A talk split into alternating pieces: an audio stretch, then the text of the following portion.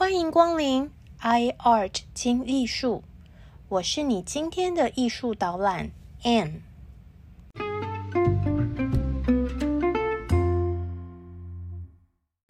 大家好，大家好，我是住在香港的台湾人 Anne，欢迎您来到 iArt 精艺术。让我们利用以下的时间，轻松来场云端美术之旅。了解名画背后的故事吧。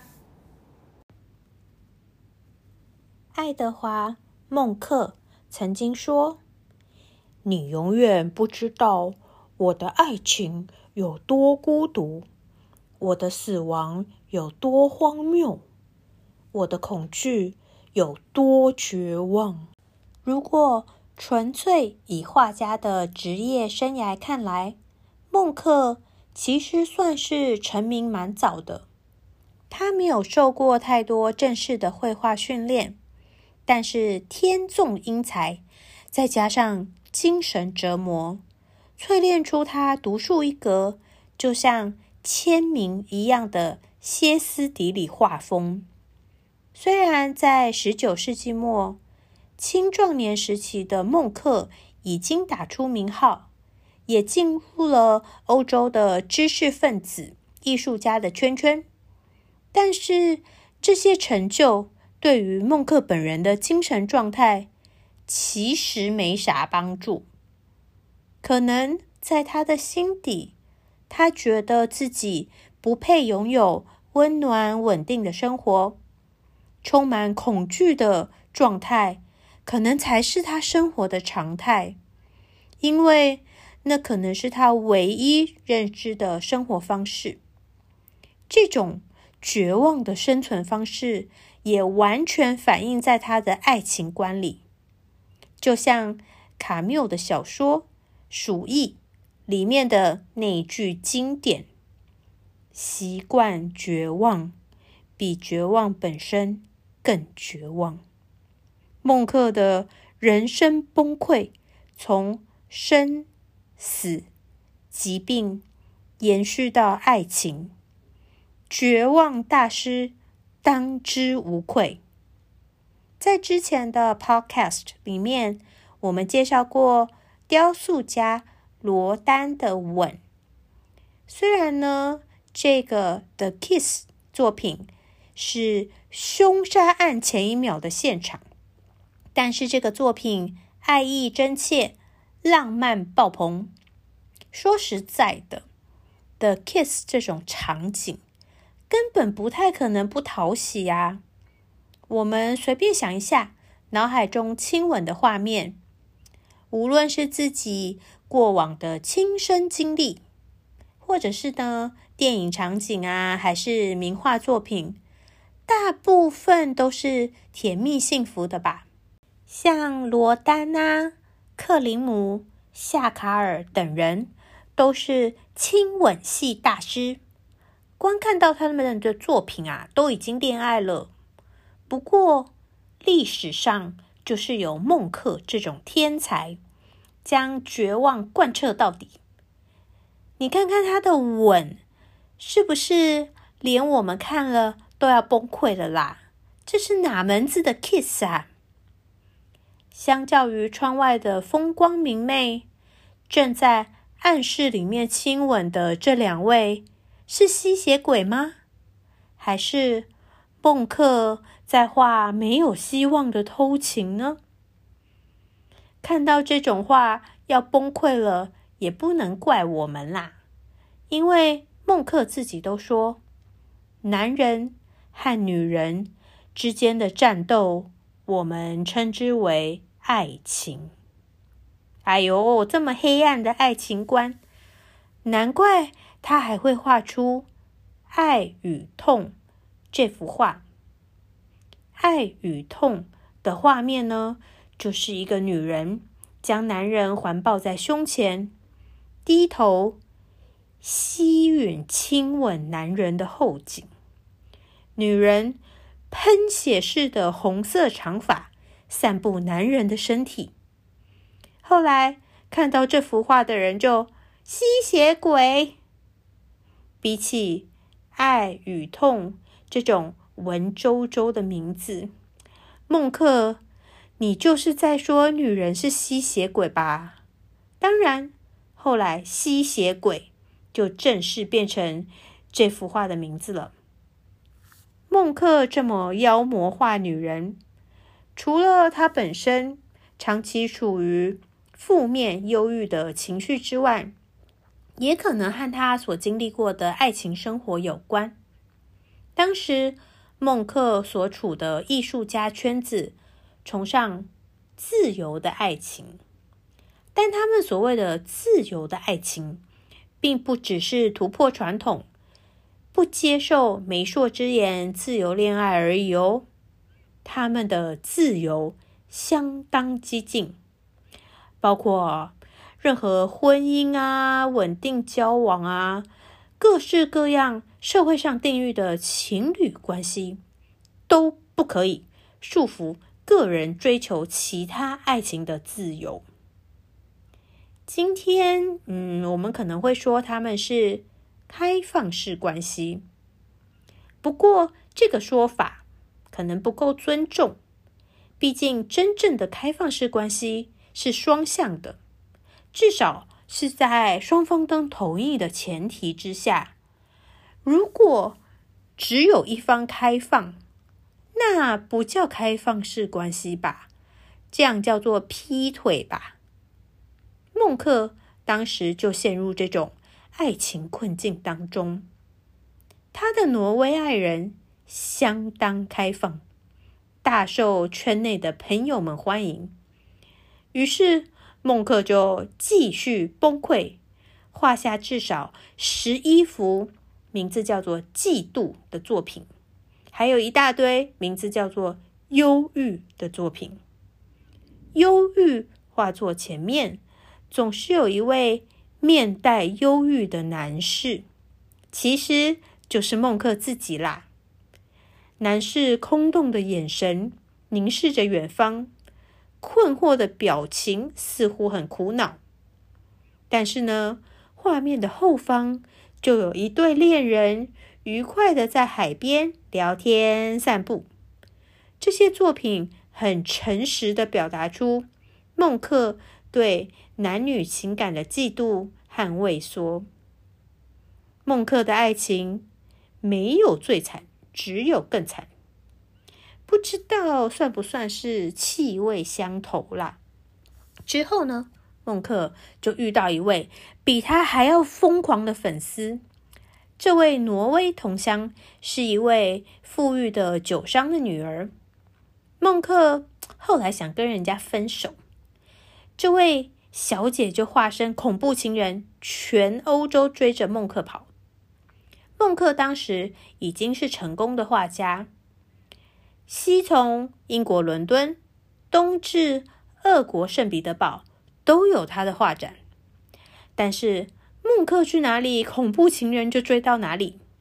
最后，这位恐怖情人就一哭二闹三上吊。他派人跟孟克说，他要自杀。孟克呢，就只好冲去女生的家，结果女生没死，还好好的躺在床上，但是他手中握着一把手枪，也不知道这一对冤家到底是要自杀，还是杀人，还是同归于尽。反正两人在一番缠斗之后，孟克的一节手指就受到枪伤挂彩。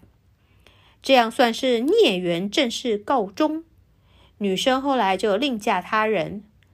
孟克呢，从此就戴着手套遮住他的断指。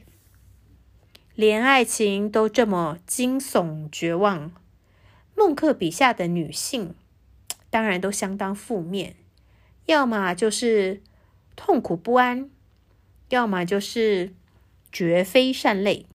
别人画中的。裸体少女都是娇媚如花的女神。还记得我们第一集提到过的古典派大师安格尔的裸体缪斯全这幅作品吗？男性画家最喜欢用古典神话的名义画裸女，明明是青春的霸体，青春肉体，硬冠上什么雅典娜、维纳斯啊，我们的缪斯啊，什么鬼？但是，让我们来看看孟克的作品《青春期》，他的裸体少女夹紧双腿坐在床铺的边缘，双手僵硬，身后还有一个鬼魂般的大阴影。我想，女性看到这幅画，应该都不会觉得性感，只会想到。自己青春期的时候，心里和生理上的痛苦回忆。专家们说，这幅画显示孟克本人的性压抑。但我觉得，一位男画家居然可以深刻的画出青春期女性的焦虑和恐惧，是一件非常悲伤，但是也无比感人的作品。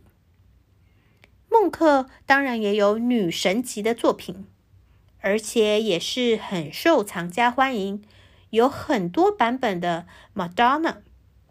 这一位可不是美国巨星那位 Like a Virgin 宛如处女的马丹娜哦。Madonna 是意大利文的 My Lady，我的贵夫人的意思，就是圣母玛利亚。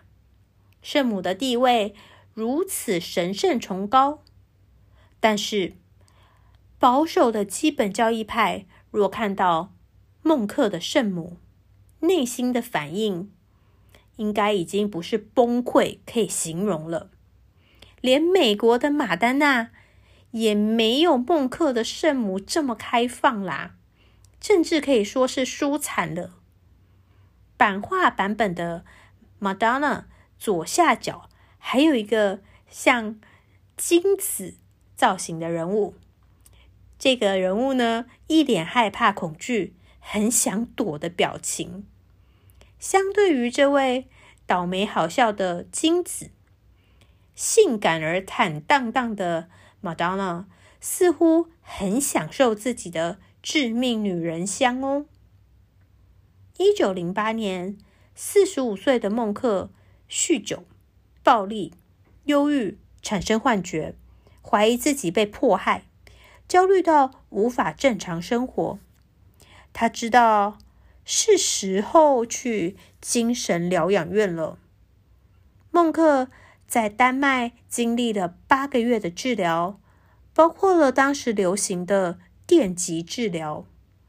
医生饱受精神折磨的画家居然康复了。也许在肉身的痛苦中，他默默的回到了真实的世界。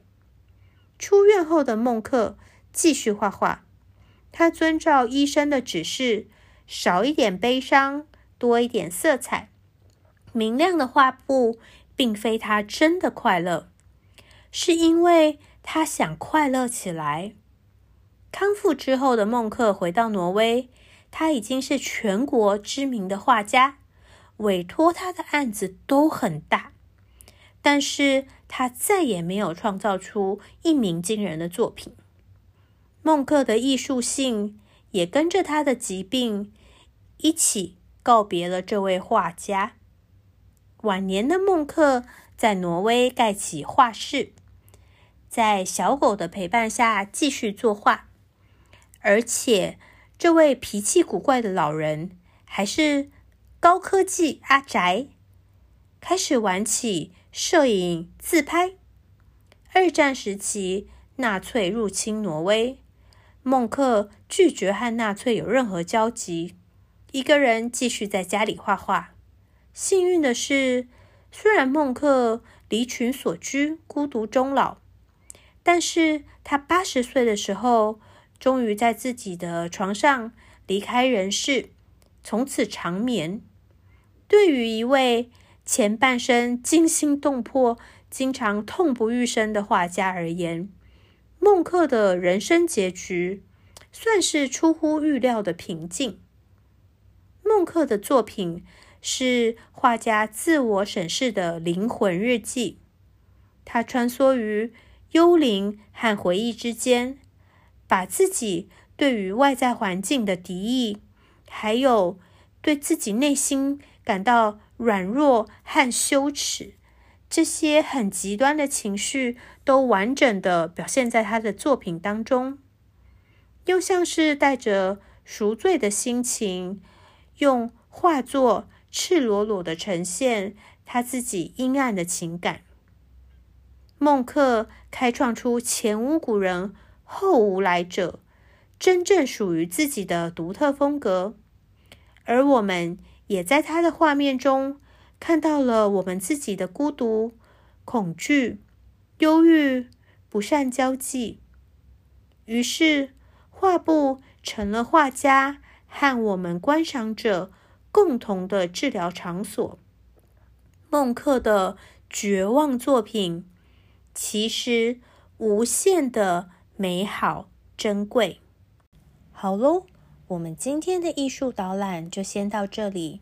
非常感谢您的聆听，我们下次 i art 听艺术再见喽，哈奇金。